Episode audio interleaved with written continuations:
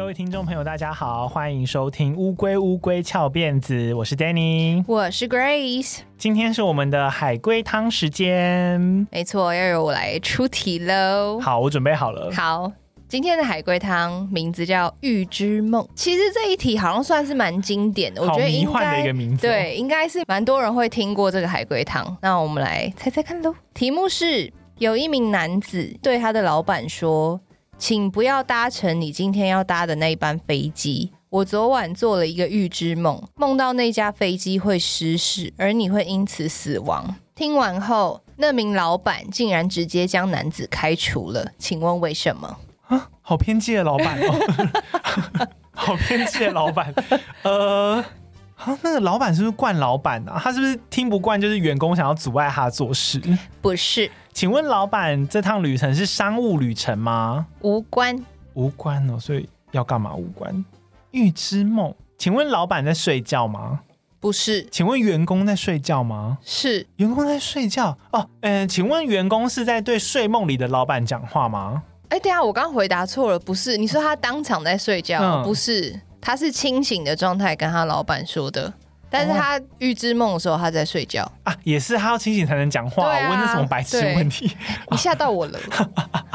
好，那嗯、呃，他做了一个梦，然后说老板搭的飞机会坠毁，他会死掉。嗯，飞机？哎、欸，请问老板搭的是真的飞机吗？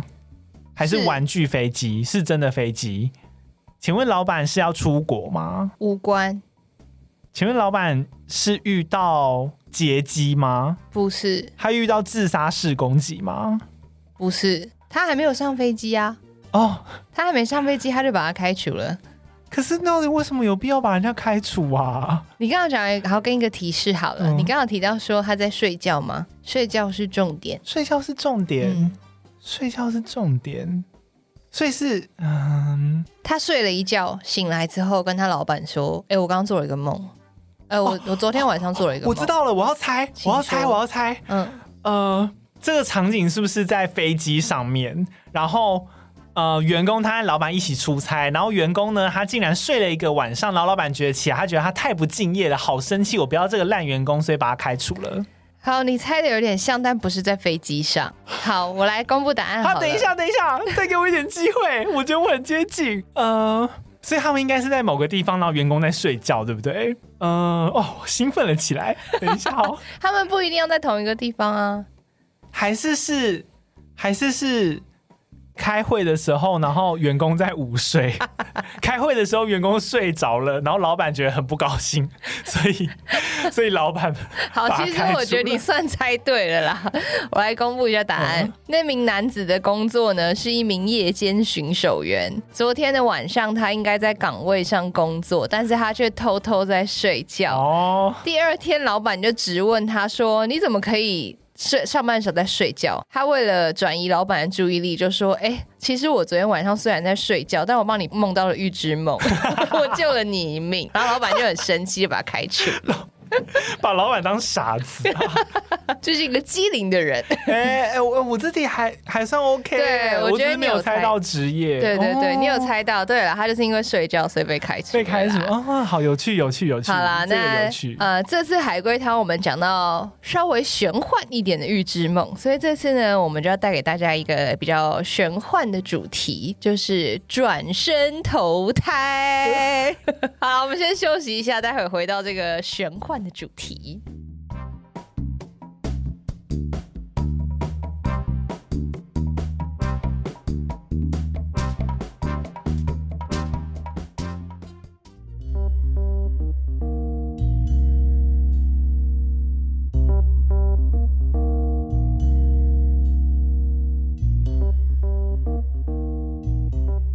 回来，乌龟乌龟翘辫子。那我刚刚说我们要讲转生投胎嘛，在一些民俗信仰中啊，人们相信轮回，认为人死去之后灵魂会走过奈何桥嘛，然后喝孟婆汤，之后你就会忘掉所有前世的记忆，然后再转生投胎，开启你下一世的生活。民俗信仰也用此来解释说，为什么我们一般人其实你没有通灵或者干嘛的话，你其实是不知道你前世是人还是动物，还是做过什么之类的。嗯、不过呢，世界上偶尔会出现一些人能够准确的说出自己前世是做什么的，就好像他们还保有前世记忆一样。但通常这样的人非常少，就像我们先前曾经在第三十七集介绍过的台湾知名金门少女朱秀华借尸还魂。对，那个事情其实就是发生在好像六十几年前嘛。对对，就一直有谣传到现在，中间也没有再有别的案例，所以其实是很少见的。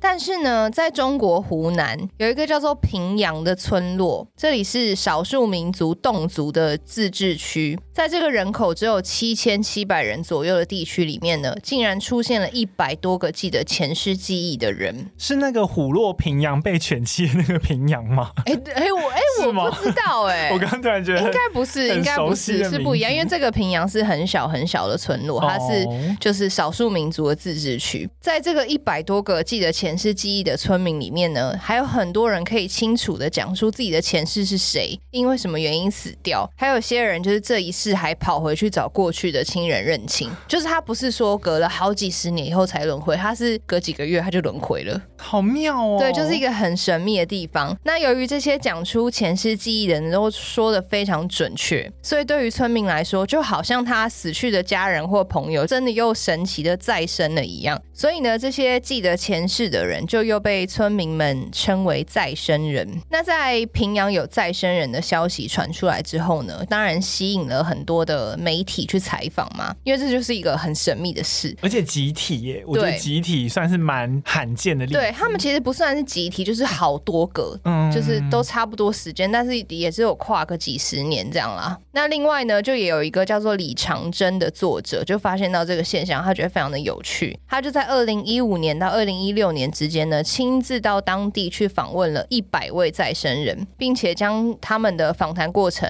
前世的记忆等等，就是写成了一本书，叫做《平阳再生人》。这本书在二零一八年的时候是在台湾出版的，所以台湾找得到这本书，找得到这本书，你现在在线上也找得到，可以购买。那我们就来讲讲其中两个比较有名的。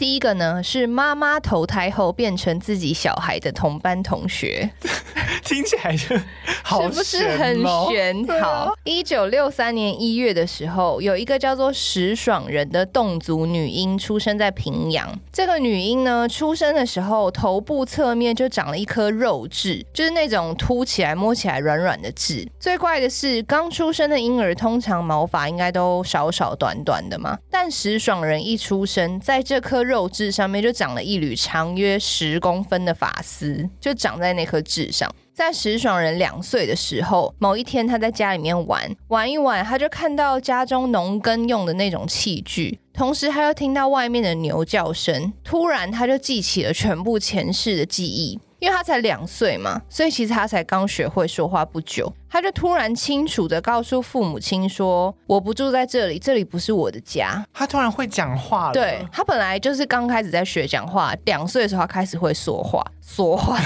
两岁的时候他开始会说话，然后他就突然恢复了前世记忆，他就告诉父母亲说：“我不住在这里，这里不是我的家，我叫做姚家安。”我上辈子因为生病，所以二十四岁的时候就去世了，留下了老公还有两名年幼的孩子。石爽人的父母亲当然一开始不相信啊，想说小孩子是胡言乱语。对，但奇怪的是啊，石爽人是出生在侗族家庭嘛，侗族其实有自己的语言，所以他们全家人其实都只会讲侗族语言，就是没有人会讲汉语了。汉语就是中文。嗯但石爽人在宣称自己是姚家安之后，竟然就开始会用流利的中文讲话。而且他两岁那个时候，通常会讲话也只是咿啊而已。对对对对对，他可以讲流利的话，已经很夸张了。所以这这就让他的父母亲就只好相信说，哎、欸，他们的女儿好像真的有可能不太一样，就不是一般的小孩。但不管怎么样呢，目前看看起来小孩就是两岁的幼儿嘛。所以不管女儿怎么吵，怎么说自己是一名叫做姚家安的妇女。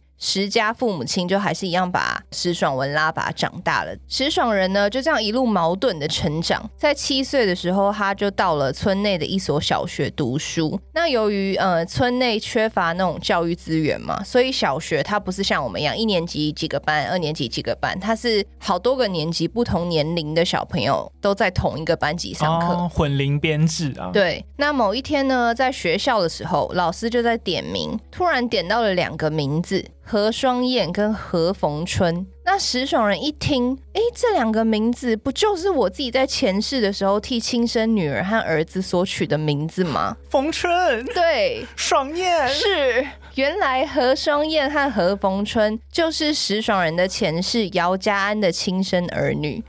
姐姐何双燕当年十岁，弟弟何逢春当年八岁，两个人刚好跟当时七岁的石爽人同班。从此之后呢，石爽人就默默在班上照顾起了何家姐弟，他就常常偷偷给他们吃的啊，就把他爸妈给他吃的午餐或什么偷偷给姐弟，或者是偷偷帮助他们。那何家姐弟一开始觉得很奇怪，这个比自己还小的妹妹为什么会像妈妈的一样照顾他们，而且感觉就不知道为什么还有点熟悉。久而久之呢，何家姐弟也开始习惯这个小妈妈的照顾，三个人的感情就越变越好。那到这里，我们先总结一下，好，怕大家被人名搞混。姚家安是已经死去的人。他的灵魂投生成石爽文，这边 OK 吧？OK。那姚家安过世的时候，他留下一个两岁的女儿何双燕，还有刚出生没多久的儿子何逢春。嗯、等于他生完儿子后没多久，姚家安就投胎变成石爽文了。所以石爽文的年龄才会刚好跟何双燕和何逢春很接近，就等于妈妈生完小孩之后又归零，从零岁开始长了。好，听懂的话，我们就再继续回到在小学巧遇自己前世儿女的。石爽文，那一直到石爽文十岁的时候，他突然向父母亲要求说，他要前往离家七十公里远的县西镇。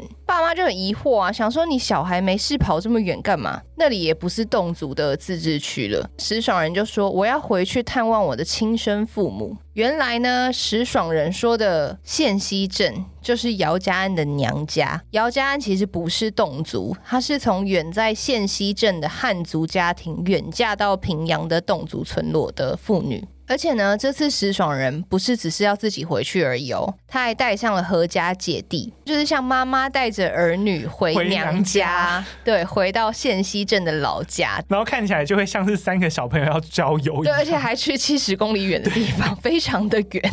那因为石爽人从小啊就一直坚称自己是姚家安嘛，嗯、所以他投胎转世这件事情老早就传遍了平阳村，还有遥远的县西镇，就是姚家安的娘家那边。所以他们一听说有一个宣称是姚家安的石爽人要回来，姚家安的父母呢和亲戚朋友就全部聚集起来，想看看这个人到底是不是真的是我们的女儿这样。所以呢，小妈妈石爽人就这样带着何家姐弟，就是姚家父母的孙子啊。嗯回家探亲了，一进家门，石爽人就立刻对着一个男生喊说：“姚家坤！”就原来那个男生就是姚家安的弟弟，就名字叫姚家坤。我起鸡皮疙瘩哎！对，那当他就是很震惊啊，想说这个小女孩根本就没有看过姚家的弟弟，怎么会知道他名字？就在这个时候呢，姚妈妈就出现了。姚妈妈一看到石爽人，就立刻觉得。这就是姚家安，就是我女儿。然后两个人就像心电感应一样，石爽人就立刻一看到姚妈妈，就立刻扑到妈妈的怀里。然后姚妈妈就哭着说：“家安啊，你长得真的跟上辈子一样呢。就是原来我们刚刚提说石爽人出生的时候不是就有肉痣吗？嗯，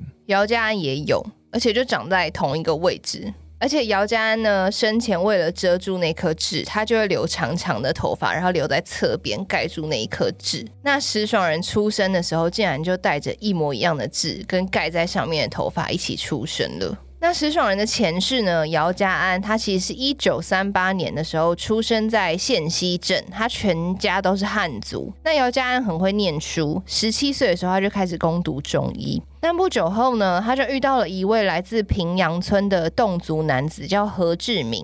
两个人一见钟情，姚家安就完全不顾家人反对，就是直接远嫁到了少数民族的家里。对，平阳村。嫁到平阳村之后呢，姚家安就要重新学习侗族的文化嘛，还有语言啊等等。他也跟着何家人一起开始耕田做农务，因为侗族的那个平阳自治村，它是一个以农耕为主的社会。嗯、那他在二十二岁的时候就就生了女儿何双燕，隔了两年，儿子何逢春也出生了。但是呢，悲剧就发生在儿子出生后不久。某一天，姚家安跟着大嫂一起去田里种豆子，回程的路上，两人路过了一个池塘，他们就顺便把沾满泥巴的脚洗了一下，再回家。没有想到回到家以后，姚家安跟大嫂就接连的发高烧，全身都起一颗一颗非常大的疹子。那家人呢，就连忙请了侗族的医生来看。像这种过敏啊，或是有点像中毒的疹子，侗族的传统疗法是用火烤。他好像书里面原本写是用火炸，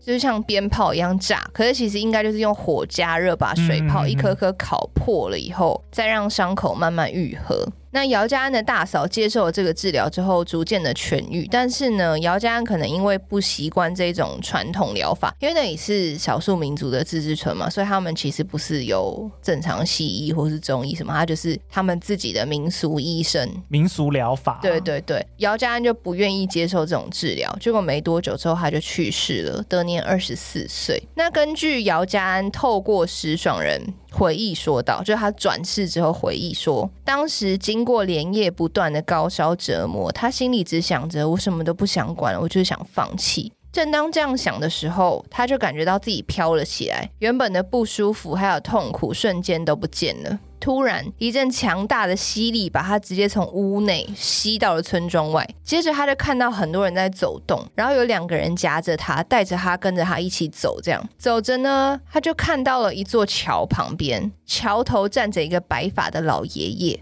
在经过老爷爷以后，姚家安就感觉自己一直被有点像被逼迫，就被带着一直往桥上走。走到一半，他突然听到刚刚那个白发老爷爷对着他喊说：“你，你回来，你不要过去。”姚家安就回头看了一下，然后发现老爷爷说的是自己，他就真的回来，他就从桥上走了回来。走回来以后，姚家安也不知道去哪，他就在心里想说：“我想要回家。”就在想的那一刻，他就突然被吸回家里面了。然后呢，他说他就看到家人们就忙进忙出的，也看到自己当时才两岁的女儿不断哭喊说要找妈妈，以及才三个月大的儿子哭着想喝奶。他也听到了自己老公何志明哭着大骂自己说：“你真的好狠心，怎么可以丢下我跟孩子就这样走了？”但不论姚家安怎么叫喊，家人就是看不到他，也听不见他。最后他就只能在家中游荡，就默默守候着儿女。在家中游荡了一阵子之后，某一天，姚家安突然看到当时夹着他往桥上走的两个人，看起来就好像是官兵吧，要来抓他一样。他就觉得很害怕，就开始逃跑。他就只好逃出家中，继续在外面游荡。直到有一天，他突然感觉到天旋地转，他自己就像被卷进那个漩涡里面一样。下一秒就听到婴儿的哭声，然后他的记忆就到此为止了，就停了。然后他就要从阴道出来了，可能是吧，就要出生了。对，可能那时候在挤压之类的。那到下一次有意识的时候，就是自己已经变成两岁的石爽人，睁开眼睛看到农具跟听到牛叫声的那一刻开始。哎，我好好奇哦，所以这个过程他到底是像我刚刚讲的，就是他有出来吗？还是他附身到那个小女孩？他就完全没有记忆啦。好想知道哦。就他下一次有意识的时候，就是看到我们刚刚说农具。就是石雄人突然觉醒的那一刻，因为借尸还魂是那个其中一个人要死掉了，然后他趁机附身上去嘛。可是这个好像不一样，对，好像不一样，他好像是直接真的从零开始的那种感觉。那在家人们就听到石爽人口中说出的姚家安的记忆以后呢，所有人就相信他就是姚家安转世。那石爽人之后呢，也就一直在姚家继续用姚家安的地位参加家族聚会，就是姚家人这人就把他当姚家安了啦。例如姚家安的孙子结婚的时候，石爽人就有以奶奶的身份出席。就对于何家姐弟来说，即便石爽人的年龄比他们还要小几岁，但一直就是。像妈妈一样的存在。他们也都后来，他们就直接喊她妈妈。她成为了一个美魔女，哎，名副其实的美魔女。那在受访的时候，当年其实石爽人才五十四岁，他就回忆说，他的童年其实过得很不开心，因为他的外表是儿童嘛，但是他内心就是一个二十四岁的灵魂呐、因为姚家安当年就是二十四岁去世的嘛，所以他其实就是一个儿童，但是他承载着姚家安二十四年以来的记忆。那石爽人就说，其实他一直都是生活在他前世姚家安的记忆里面，对他来说，他根本不觉得自己曾经死去过。或者是不管他变成鬼魂过还是投胎过，对他来说，他的记忆就是连贯的啊。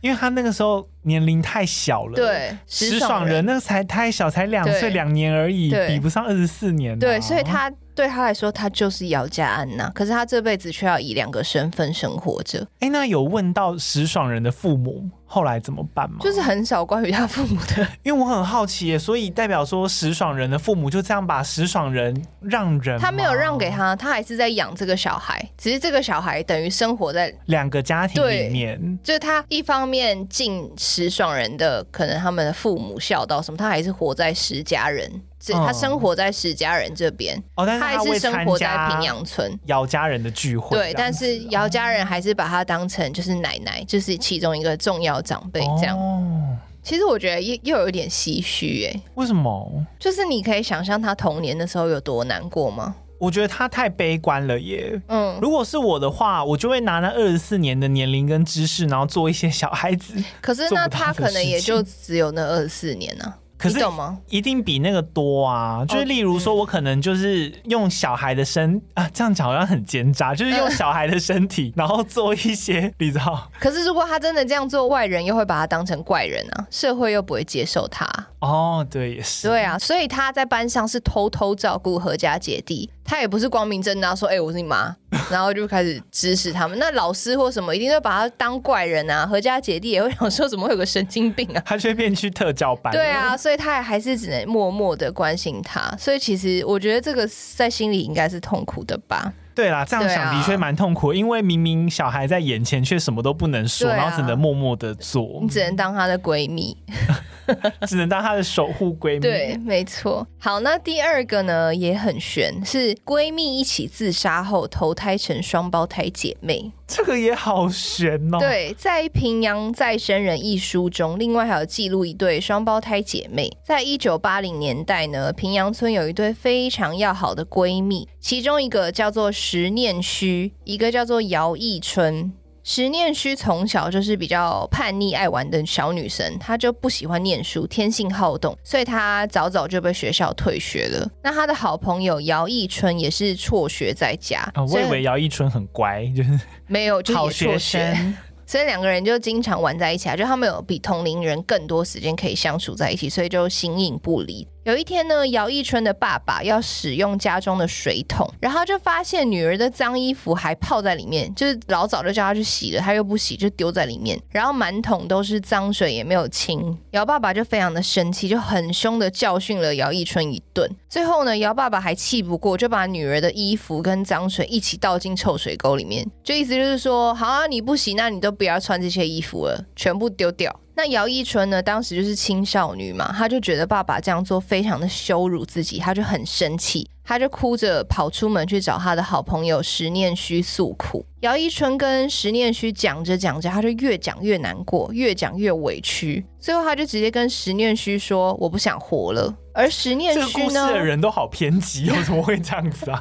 因为她是青少女嘛。而石念虚呢，竟然就跟姚一春说：“如果你不想活了，那我也要陪着你一起不活了。” What？我有听错吗？先说自杀不能解决问题。对啊，怎么不是说要拉他回来呢？一起帮助他啊。是我们这集还是要放上自杀集？对对对，我们要放一些集。对，那两位好闺蜜呢，就这样手牵着手一起去买了农药，就在山上一饮而尽，两个人一起结束了年轻的生命。那石念虚和姚一春转世之后回忆说，当时他们的灵魂离开肉体以后，两个人打算一起去投胎。他们从尸体被掩埋的地方出发，一路走，途中呢也经过了许多桥。但他们都不敢走上去，绕道而行，因为他们发现每一座桥上都有一个土地公站在那边镇守。他们就自己好像有一个灵感，说他们如果上去就会被抓走哦，所以他们就想要，他们想要自由的自己飘来飘去，嗯、所以他就自己绕道而行。两个灵魂呢就这样走啊走，走到了离平阳约十五公里外的新寨村。他们在村里呢，就看上了一户人家，女主人叫做杨献花。他们发现杨献花的时候，就也不知道为什么，就觉得就是他了。他下辈子就是要当他的小孩。那村子里的土地公呢，先发现了游荡的这两个灵魂，就是十念虚和姚义春，就知道他们想投胎之后呢，就答应说，好啦，不然你们先住在我的土地公庙里面，等到有好时机的时候，你们再投胎。献花会不会觉得很困扰？哎呦，两个叛逆的小孩要来当我的，我现在就要讲献花的说法了。不久后呢，献花杨献花就怀孕了，而且她怀孕的时候还做了一个梦，她在梦里面看到了两个小女孩，有够神是不是？就是、有够皮。她就问小女孩说：“哎，你们两个在干嘛？”小女孩就回复她说。我们在等你啊！嗯，等有点恐怖哎，什么东西啊？对，杨献花呢，在梦里面听了以后，她没有觉得可爱，她觉得超恐怖，很邪门呢。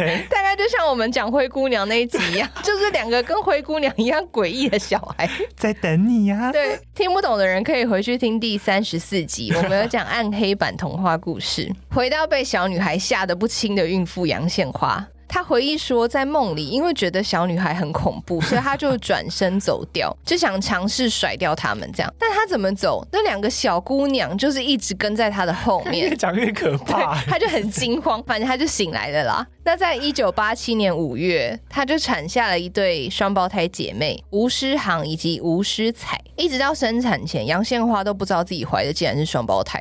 不是会去检查吗？哦，可能那时候还检查不出来。他那时候就可能在偏乡嘛，嗯、他们可能就没有这么先进的医疗设备。嗯、那吴诗航跟吴诗彩这一对双胞胎姐妹呢，很特别，从小他们就不太哭闹，就是睡饱了吃，吃饱了睡。可是他们非常爱睡觉。一直到三岁的时候呢，姐妹俩才开始开口说话。哦，蛮晚的。对，蛮算是蛮晚。但是呢，他们一开口说话就语出惊人。他们告诉杨献花说：“等你好久哦。”哎、欸，你也慢呢。对呀、啊，他是告诉爸妈说：“我们两个可以灵魂出窍哦，就是我们常常在睡觉的时候跑出去玩，所以我们才一直在睡觉。”他说：“我们很常跑回到一个叫做平阳的地方玩，那里是我们以前的家。”有够闲，我真的。觉得献花好可怜。要是我有一个小孩，三不五就跟我说，我可以灵魂出窍哦，我先打他，我先从他脑门敲下去。说什么鬼话？姐妹俩呢，还告诉杨献花说，呃，他们上辈子是一起喝了毒药死翘翘的。不知道是不是因为如此啊，姐妹俩从小就非常害怕吃药。就只要要吃药，他们两个就是坚持不吃。有一次呢，大人就炖了一锅那个乌骨鸡汤要他们喝，他们就两个人都坚持死都不喝。他们说黑色的鸡一定是被下毒了，他们喝了会死掉，他们不要喝。献花真的好可怜哦。对，献花呢虽然就半信半疑，但是后来发生了几件事情，让献花跟家人们就不得不相信双胞胎好像真的就是会灵魂出窍。因为有一次呢，杨献花就外出到广东去工作几天，就出。拆啦！那时候两姐妹呢，大概才七岁，但是每天不用杨献花打电话回家，他们就会先去跟爸爸说：“我跟你说，妈妈今天去了哪里？妈妈还做了什么事情？吃了什么东西？”然后爸爸就很傻眼，就等杨献花真的打电话回来要讲的时候，爸爸就说：“你今天是不是去哪里哪里？”然后杨献花就说：“你怎么知道？”这一对要除掉，欸，如果我是鲜花，我一定把这一对除掉。我生你们那么辛苦，然后你们还给我通风报信，走漏我的行踪，然后还难喂药，然后讲那么恐怖的话，还吓我，到底是怎样啊？就感觉就很像两姐妹的灵魂，就跟着杨鲜花去了广东一样。然后还有一次，两姐妹的爷爷就是要出去，就是去隔壁村可能参加 party 之类的。爷爷一出门，两姐妹就会跑去睡觉了。他们好像就是想要干嘛？对，就跑去睡觉。然后他们睡了一觉几个小时后起来，就跟爸妈说：“哎、欸，我跟你说，爷爷要回来了，因为爷爷现在已经走到哪里哪里了。”爸妈想说什么鬼啊？结果真的隔没多久，爷爷就进家门了。然后他爸妈就问说：“你刚刚是不是经过哪里哪里？”爷爷就说：“哦，对啊，你们怎么知道？”就两姐妹可是就是又睡觉，然后就用灵魂跟她说啊，爷爷要去开趴，我要跟爷爷去，他们就去睡觉。那有时候呢，姐妹俩也会直接睡个几天几夜，直接来个小旅行。有一次闺蜜旅行。对，有一次他们睡了三天三夜，就不吃不喝，就躺在那里睡。他说跟妈妈跟献花说，献花，我们要来个长途的，我们要一个 trip，一个 travel。我们先睡了，可能几天不会回来，你就不用煮饭给我们吃了。对，他们就躺在那里睡，然后就差点没把他妈妈吓死，就找了医生来看。我是献花，我就会说，请你们就睡一辈子好了，你们就继续睡吧。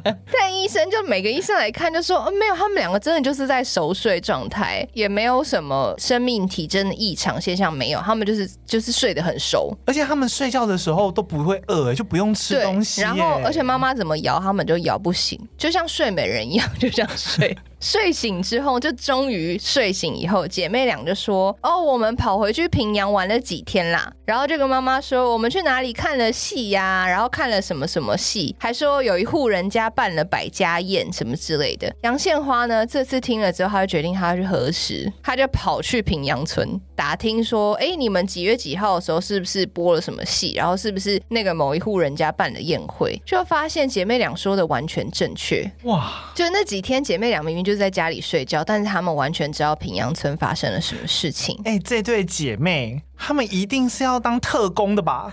一定是要当国家特务的吧？哎、欸，对耶，对呀、啊，因为这件事情就是很悬嘛，所以双胞胎姐妹是再生人的事情呢，很快就也传回平阳，因为他妈妈又去平阳村打听嘛，所以平阳的老家就是前世的姚义春与石念区两家人就跑来拜访吴家，就想知道说自己死去的女儿是不是真的投胎转世了。在姚家人赶到的时候，由姚义春投胎转世的吴诗航。一看到姚妈妈就扑进她的怀里，就跟妈妈抱抱。但对于姚爸爸，他就是不理不睬。吴诗航就是不理姚爸。后来访问的时候，他们就问吴诗航说：“哎，你当初干嘛要不理姚爸爸？”吴诗航就说：“就是因为他当初这样对待我，我才会想不开喝农药自杀的。”姚家人就确定说：“啊，他真的是姚义春。”那总之呢，吴诗航与吴诗彩在认亲过后，也就是继续这样子以两个有点像两个身份的方式生活下去。不过呢，奇怪的是，姐妹俩同时在八岁左右之后就丧失了灵魂出窍的能力，所以他们后来就再也没有灵魂旅行过。哇，不能当特工了，嗯、不能当特工了。哇，so sad。对啊，国家失去两个栋梁。是中国的。好，那除了这次讲到的两个案例之外啊，平阳其实还有很多这种再生人的案例。光是《平阳再生人》这本书里面就提及了一百例嘛。这个作者还把这些案例分类，就例如有灵魂出窍能力的再生人，也有由动物转世的再生人。可是动物，那他们要怎么印证说是那个动物？对啊，这这一个就很难。像有一个他有记录案例，是他转世成人之后，他说他上辈子是老鹰，住在平阳村的老鹰，他也真的这一世的那个视力特别的好，就是他可以看到，好像说，因为老鹰不是可以看到什么一公里左右的地方猎物，他也是可以看得非常远，就是跟一般正常人的视力是差很多的。哇，又一个特工人选呢，狙击手。哎，对，哎，对耶。等一下，不行，我们不要再帮中国想这些事情了。这个隐瞒起来啊，各位，中国如果去这里募兵的话，那不得了啊，那就糟了，那就糟了，那就糟了。但是呢，关于平阳再生人到底是真是假，算是有很多争议啦。有一派的人认为说，这就是确切真的有发生的事情，只是很悬而已。但有一派的人认为说，这就只是传说，被口耳相传以后夸大。那我查到一些说法，我就来统整一下给大家参考。第一种是不相信的人的说法，他们说平阳地区自古以来就比较落后，就居民只能以农耕为生嘛，所以赚钱的机会非常的少。当几个人说自己是再生人的民众出现以后，媒体就会争相跑来采访嘛，会给地区带来人流啊，那人流就等于有可能有观光财嘛，而且这些再生人因为受访之后也都获得了报酬。当居民们发现这些自称为再生人的人就可以不用做农活啊，他不用去工作，他就可以赚到钱，有利可图。对，就可能纷纷仿效说：“哦，我也是动族，我也是再生人，这样就可以躺着赚钱了。”所以有一些网友认为是因为这样子，平阳才会出现一整票的再生人。但这还是很难解释一些案例里面比较玄妙的巧合，例如我们刚刚讲的胎记啊，嗯、或是什么之类的，几天几夜不睡啊？对啊，对啊，这些除非真的是假的。的，除非他们乱讲，不然这到底要怎么解释？那第二种解释呢，就比较悬了，也是我个人觉得比较有趣一点的解释。这一派的解释呢，是相信说，除了人之外，其实还有很多平行时空。那这些平行时空可能有其他的灵体，也有可能有外星人。但是因为人类的感知比较弱嘛，所以我们就只看得到人类的世界，我们不知道有其他的灵体或是存有。那这些灵体呢，可能和人类一样，他们也会有好人，也有可能有坏人，有一些也可能是不好不坏的人，就单纯好奇，想拿人类做实验。或者是观察人类，那因为他们的能力呢，可能就比人类大很多嘛，所以就可以很轻易的控制人类，或是控制人类的灵魂。而平阳出现的这一群再生人呢，就有点像是这些灵体对于人类做的大型实验，就是他们把人类肉体死去后脱离出来的灵魂抓住。再塞进那些刚出生的婴儿里面，就想要观察他们。那你一定会想说，为什么灵魂可以说被抓就被抓走？那有一种可能是，这些灵魂会不会是自己愿意跟着走的？因为根据我们刚刚讲那些再生人的回忆啊，他们变成灵魂以后，很多都看到了桥，其实就是奈何桥。有些人说他看到有人在喝孟婆汤，有些人说他看到土地公，也有人说看到植物或是动物的灵。其实这些呢，跟侗族的宗教信仰刚好符合。就侗族的宗教信仰是多神信仰，其实有一点像我们的道教，就他们相信万物皆有灵哦，然后他们也相信土地公，所以他们每个地方都会拜土地公庙。嗯所以他们生前活着的时候是相信这些事情，所以他们对于死后世界的想象就是奈何桥、孟婆汤或土地公，或是那些他们熟知的神明。那死后变成灵魂、变成阿飘的时候，那些我们刚刚提到的灵体，就是能力比较强的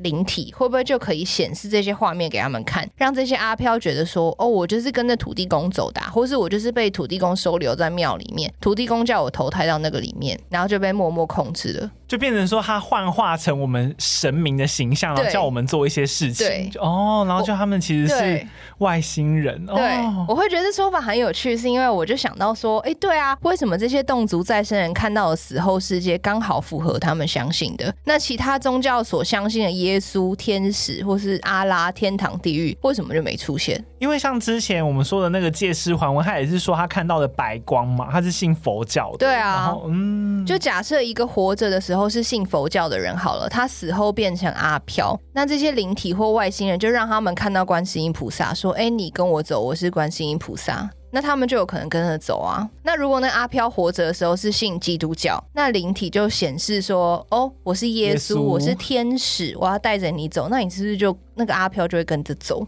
虽然很悬，但是我就想一想，觉得啊、哦，好像也合理耶。这个解释蛮有趣的，对，就很有趣。那回到再生人的话题，就是这一派的说法认为，其实原本出生的这些婴儿体内是有原本准备要来体验这个人类世界的主灵魂的。对啊，我刚刚就在想，应该会有吧。但是因为被强行塞入了其他灵魂，所以原本的主灵魂就被压抑在体内，所以显现出来的个性跟带有的记忆都是那个被强行塞入的。灵魂，那我看到这里就觉得更有趣，因为这个说法好像可以解释一些很特别的精神分裂的案例，例如有些人体内有很多人格。对不对？他是不是其实也被塞了？对，会不会是他也被塞了？因为有些人格出现的时候，就像我们刚刚讲到那个侗族小女孩，但是她可以讲汉语一样，会不会是她被塞入很多灵魂，就可以她可以讲不同语言，然后做不同的行为，甚至可以画画？有些不是连年龄都不一样吗？对。那如果按照这个解释的逻辑，这些人是不是其实就是可能通灵或者什么？他就像容器一样被塞入了很多灵魂，所以才会出现人格分裂。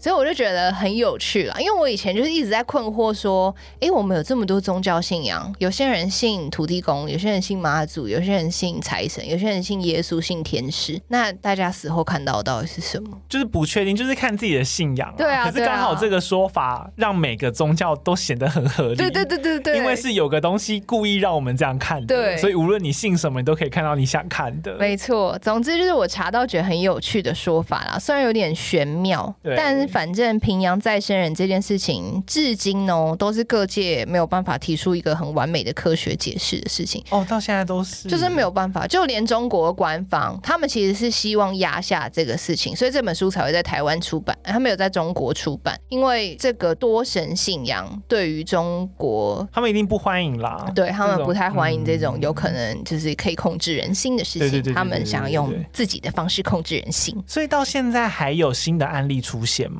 没有，你现在如果上网找的话，其实大家讲的案例都是这几个，就都是平阳再生人这、嗯、这一本书里面有记载的这些案例啦。所以你也可以说，现在流传这些版本全部都是那个作者访问之后，那个作者写出来的东西。你也可以说好像没有这么公正，但是那个作者好像还有拍摄影片哦，是哦，对，就是那个书里面也有很多真实的照片，譬如吴诗航、吴诗才他们就也有合照。然后我们刚刚讲到了那个姚家安，他这一次变成石爽人之后，也有跟家族的合照，这样，然后也有很多媒体采访的片段。搞不好没有新的案例，就是因为实验结束了、啊。对啊，就是大型实验结束，然后外星人就离开了。对啊，我们的推论啦，不过就给大家参考，就听起来蛮有趣的。对。好，这就是今天介绍给大家的转世投胎中国轮回村的故事。好，那就希望大家会喜欢这一集的内容啦。那记得请给我们五星好评，然后并且留言帮助我们把节目排名往上推，让更多人可以听见这个节目。同时记得追踪我们的 IG，我们的 IG 是 T U R T L E D I E 零三，上面有我们替节目准备的更多资料。更重要的是，请记得赞助或者是订阅我们的 Podcast 节目，你们的小额支持都会是我们更新节目的最大动力。那我们就下一集再见啦！呃，对，要不要跟大家说一下那个农历快乐？因为这集好像是那个农历对年前最后一集。好，好啦，那就先预祝大家新年快乐啦，兔年快乐，讲个吉祥话。呃，新春愉快，有这句吗？有，应该有吧？兔飞猛进，兔飞猛进。好，那祝。大家 one two three one two three，好，那我们就下集见了。我是 Danny，我是 Grace，拜拜，拜。